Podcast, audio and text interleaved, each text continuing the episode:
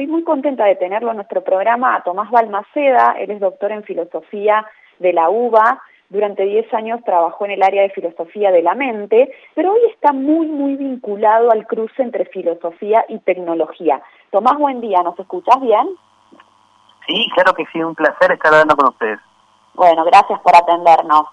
La pregunta es, la carta que mencionábamos en el arranque eh, pide puntualmente sobre el avance de este famoso chat GPT, ¿no? ¿Es así? Y frenarlo por seis meses.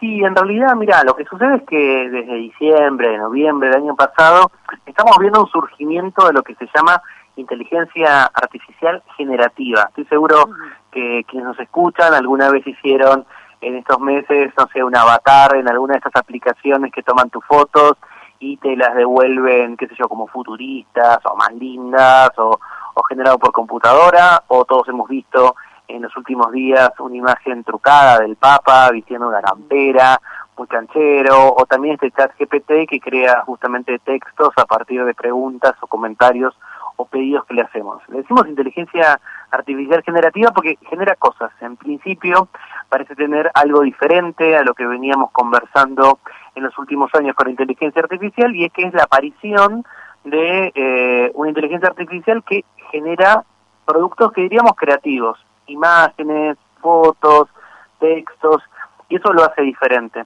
Eh, ChatGPT puntualmente es este chat que justamente genera texto a partir de prompts, a partir de pedidos que se le hace, fue creciendo, hubo varias versiones, estuvimos trabajando hasta la semana pasada o hace 10 días con la versión 3, ahora aparece la versión 4, es mucho más poderosa. Para quienes se lo preguntan, pueden ahora mismo ir a jugar o analizar ese chat, buscan en Google chat GPS, es OpenAI, o sea, OpenAI, perdón, inteligencia artificial en inglés, OpenAI.com barra GPT, GPT, nada, y, y, y la carta lo que decía es, mira, esto es muy poderoso, sentémonos a pensar qué es lo que vamos a hacer. ¿Por qué? Porque quizás muchas cosas que hoy son trabajos humanos o tareas humanas, las puede resolver este chat. No las resuelve de manera perfecta, pero bastante bien lo hace. Entonces genera un poco de inquietud. La carta un poco tiene que ver con eso. Claro. Bueno, también se habla de modelos de caja negra. ¿Esto tiene algo que ver o qué es? Bueno, sí, la idea de, la, de los modelos de caja negra no es tanto la caja negra del avión, como lo podemos pensar, sino la caja negra en un sentido conductista, digamos, y es no saber qué es lo que sucede. Lo que sucede en la caja negra es que ingresas una información, sale otra información, lo que pasó en el medio no lo sabes, está dentro de esa caja negra. Entonces, todos estos dispositivos, todos estos algoritmos de inteligencia artificial son propietarios, es decir, los ha desarrollado alguna compañía, alguna empresa y es el, el valor que le da su trabajo, así que no lo divulgan. Así, por ejemplo, cuando vemos, no sé, el, el, eh, el algoritmo que te recomienda películas en una plataforma de streaming o podcast o, o, videos, eh, para ver, bueno, cada, cada algoritmo es propietario de esta empresa y no revela cuál es. Hace poquito, hace dos días, Twitter cambió eso y dijo, bueno, que voy a mostrar cómo, cómo es mi algoritmo. Entonces, lo que sucede es que eso impide que nosotros, los usuarios, podamos conocer cuáles son los procesos que están involucrados y eso le quita algo muy importante para quienes pensamos en la tecnología, que es la capacidad de ser entendibles, lo que se llama explicabilidad. Es decir, quiero entender, suponte que por ejemplo ahora el hospital de nuestra ciudad pone un sistema de turnos con inteligencia artificial. Entonces vos le decís, mira, tengo esta dolencia, estos síntomas, y el algoritmo te va a decir, bueno, ok, venga el martes o venga en 10 minutos, porque es muy urgente lo que sucede. Si no conocemos cómo es que funciona ese algoritmo, nuestras libertades y nuestros derechos se pueden ver completamente cercenados. Y eso es un poco también lo que puede suceder. Es, en otro sentido, a veces la discusión que sucede, por ejemplo, con el famoso voto electrónico, ¿no?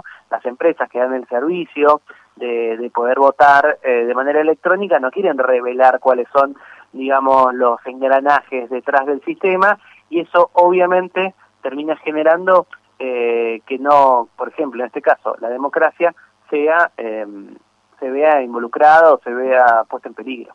Claro. Volviendo a la carta, eh, ¿qué se logró hasta ahora? Bill Gates acaba de decir que esto no va a servir de mucho. También es curioso que la hayan firmado justamente personas que trabajan con la tecnología. Totalmente. Para mí, mi visión personal, pero también la de muchos de mis colegas y otras personas acá en Argentina y en América Latina que estamos pensando en la tecnología, voy a decirlo de una manera un poco porteña, es un poco chabullo, ¿no? en el fondo la carta lo que dice es parte de, salió de un lugar que se llama Institute of Future Life, eh, perdón, Institute of the Future of Life, el Instituto del Futuro de la Vida, que lo que trata es evitar que estas tecnologías dicen, bueno, a largo plazo sean destructivas. Y en esta fantasía, ¿no? De Terminator o de estas películas donde decimos, bueno, esta inteligencia artificial no se volverá en nuestra contra. Claro. No, falta muchísimo para que eso suceda. Entonces, muchos vemos a la carta como un distractor. ¿Qué es lo que sí va a suceder? Estas tecnologías de a poco van a ir tomando tareas que tenemos nosotros hoy. No importa que, de qué trabajen las personas que nos están escuchando o ahí en la mesa. Lo que va a suceder es que hay parte de nuestro trabajo que va a poder realizar la inteligencia artificial. Entonces, la pregunta es, vamos a, nos va a suceder como pasó en la época industrial, en donde había muchísimos obreros en la fábrica que fueron reemplazados de golpe por máquinas y esas personas quedaron sin trabajo, o vamos a encontrar otra salida, es decir, otra manera en donde esas herramientas nos acompañen, nos ayuden, nos hagan más productivos, pero eso no involucre que nuestro sueldo sea menor o nuestros trabajos sean totalmente tomados por esas personas. Claro, este chamullo que vos decís es como decir, bueno, pongamos un escenario apocalíptico más adelante antes que discutir lo que la inteligencia artificial podría hacer ya ahora.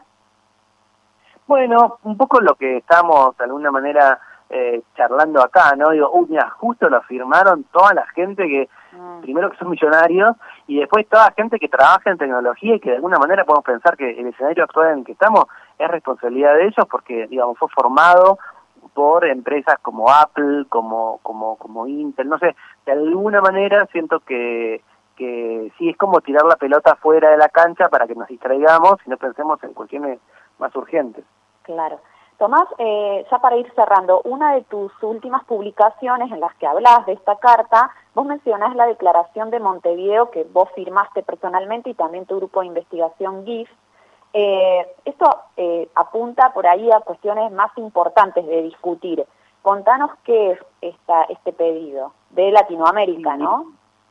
Sí, mira, es una es una carta de intención.